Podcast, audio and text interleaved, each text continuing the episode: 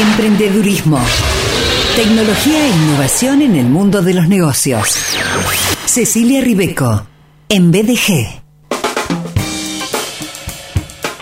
Ella es referente internacional de emprendedurismo, consultora en innovación, mentora de emprendedoras, de emprendedores y también es profesora. Presenta a Cecilia Ribeco, Banco Macro. Hola Ceci, bienvenida. Hola Sergio, ¿cómo estás? Buen martes para vos, para el equipo, para la audiencia. Estamos un poquito más temprano hoy, ¿no es cierto? Eh, ah, mira, tenés razón, eh, un par de minutos antes. Eh, mira, hay, ediciones donde solo por obra de Capitán Giré y del trabajo nuestro con Damián entra todo lo que tenemos previsto. Y otras ediciones como un poquito más distendidas, ponele, es cierto, y entramos eh, unos minutos antes. ¿Cómo estás? Bien, bien, bien. No, igual, igual me encantó, Sergio, me encantó, me encantó. Pero me sorprendí, porque dije, bueno. yo también, ¿eh? Créeme que yo también. Créeme que yo también. Eh, bueno, acá estamos. Me parece que, el programa, ya que estamos hablando también en, parte de vinos por este sorteo del viernes, que es de Simple, igualmente, sí, está buenísimo. La verdad es que mm, el viernes estuvimos acá disfrutando de eh, Jean, Príncipe de los Apóstoles, con Abuelo Escobar y estuvo genial, me encantó. Eh, pero digo, así como los vinos, los buenos vinos, los vinos de alta gama son organismos vivos que también se expresan eh, a través del paso del tiempo, el programa también es un organismo vivo. Digo yo, ¿no? Claro, claro que sí, claro que sí. Y además eh, es una página que vamos reescribiendo todas las semanas de alguna manera, ¿no? Es algo súper interesante en ese sentido, ¿no? Mm. Que no sea algo estático. Tal cual, tal cual. Y, está vivo y está todos los días, cosa que me encanta. Yo hice radio, hice programas semanales. También me, me gusta, claro que sí. Sin embargo, el hecho de hacerlo todos los días es... Eh, a mí me encanta, me gusta más hacer un programa diario que un semanal, de acuerdo a lo que sea, ¿no? Pero... y es adrenalínico, ¿no es cierto? Sí, sí, es adrenalínico. Ni hablar. ¿Vos te acordás de las filmaciones de Corazón Dínamo? Sí, sí, yo me acuerdo. Me acuerdo. Sí, eh, bueno, la idea de hoy es eh, repasar, aprovechar estos minutos para repasar los nueve cuadrantes, los nueve puntos de modelo de negocio. Vos tomaste para mí la estupenda decisión de presentar eh, a través de todos estos martes eh, cada uno de los nueve puntos y hoy de hacer como una recuperación de, de todos ellos. Totalmente, Sergio. Estuvimos trabajando en estos nueve cuadrantes de Canvas de modelo de negocios, que es una estructura, Sergio, que nos permite sintetizar todo lo que necesitamos para planificar nuestro negocio en una hoja. Solamente en una hoja, ¿no es cierto? Toda la información a mano. Así que, si te parece, Sergio, nos vamos a repasar eh, rápidamente los nueve cuadrantes. El primero, propuesta de valor. Muy bien, Sergio. El primero, propuesta de valor, nos habíamos hecho algunas preguntas que tenían que ver con qué valor añadido le vamos a entregar a nuestros clientes. No solamente nuestro producto, nuestro servicio, ¿qué más?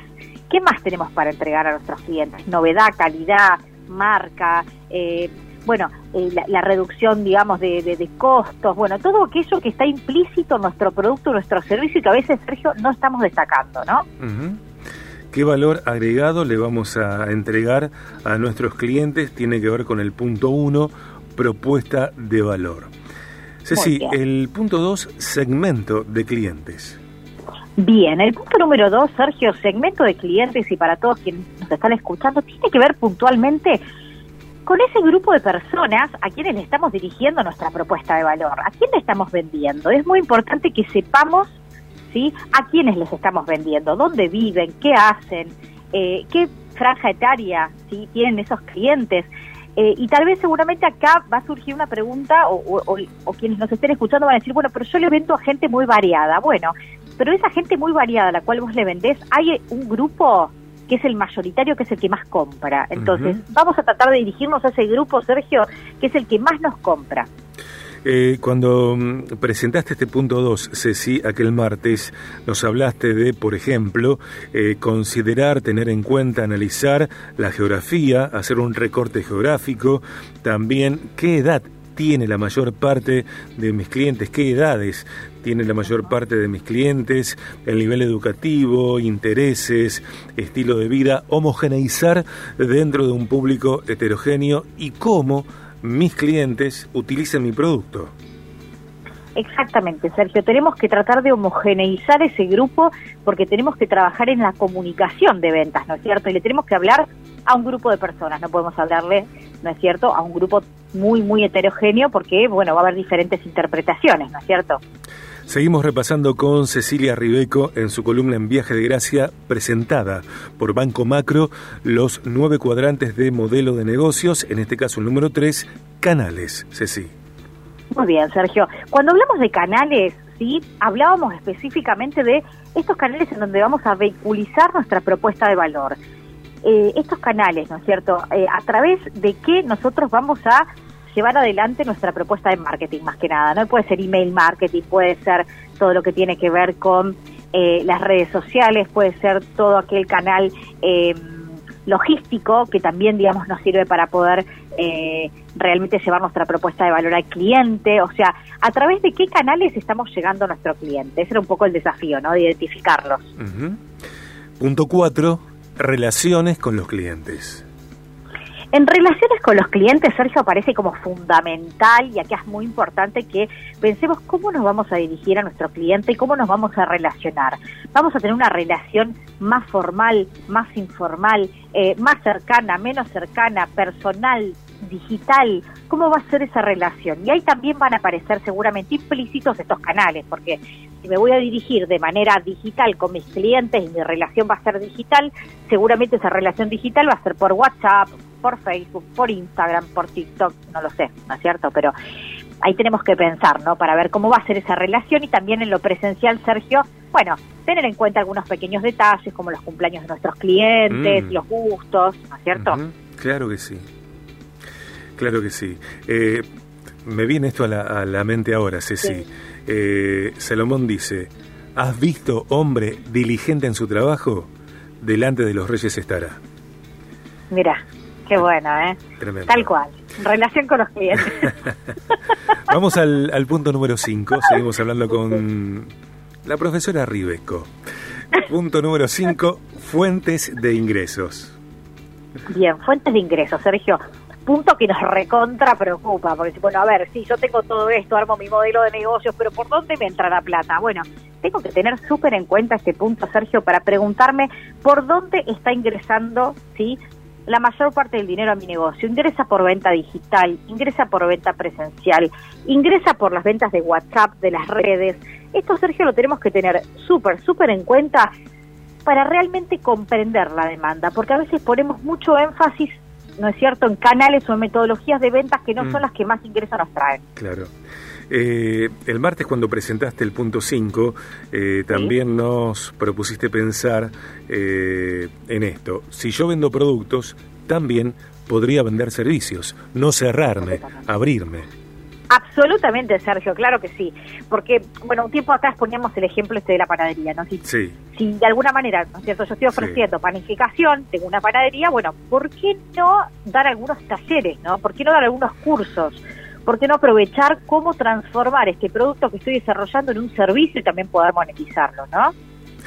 Vayamos al punto número 6, recursos clave. Bien, cuando hablamos de recursos clave, Sergio, hablamos de todos los recursos que necesitamos para que el emprendimiento se pueda llevar adelante. Desde eh, la moto del delivery hasta la cocina que necesito para poder hacer las viandas o la panificación o lo que esté haciendo, hasta, ¿no es cierto?, el personal eh, el packaging, las etiquetas, todo lo que tengamos que tener en cuenta, Sergio, como recurso clave para que el negocio eche a andar, para que esté llave en mano, ¿no es cierto?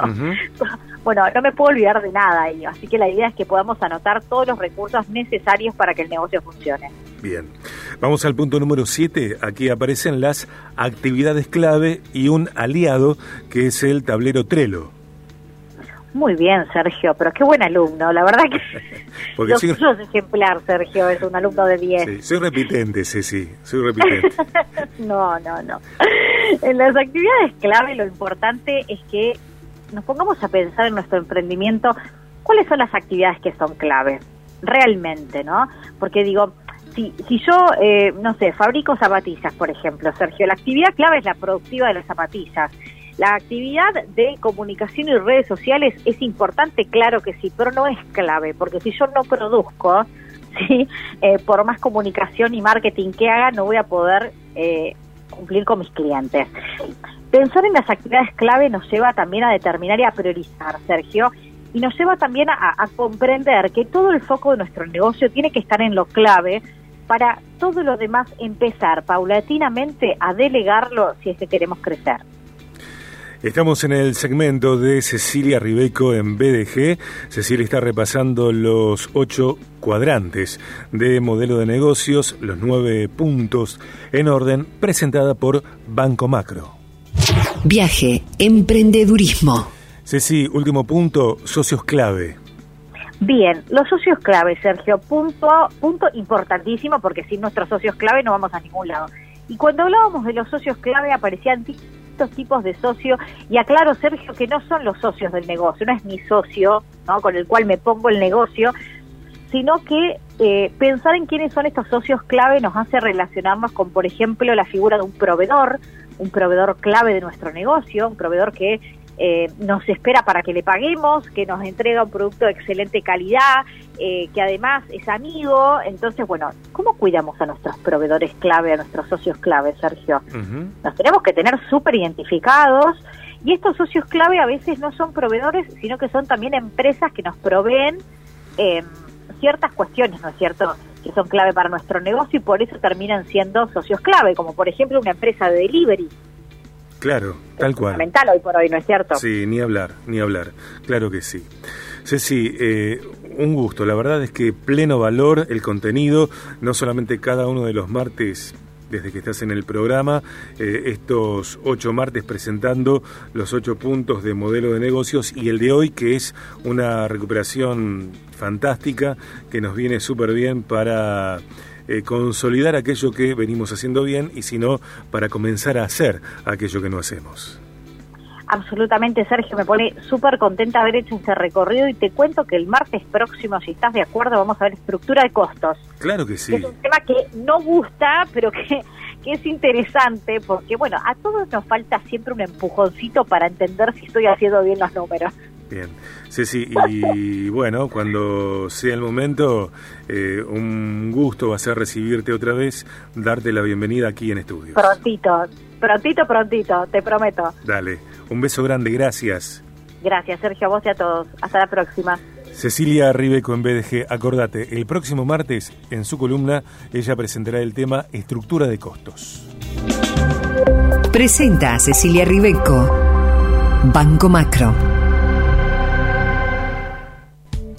Con Banco Macro descubrí negocios y profesionales. Innovación que te ayuda a mantener el balance entre lo personal y tus negocios. Accede a Banca Internet Personas y Empresas para gestionar tus productos como y cuando lo necesites. Atención a tu medida y la financiación que buscabas. Conoce más en macro.com.ar.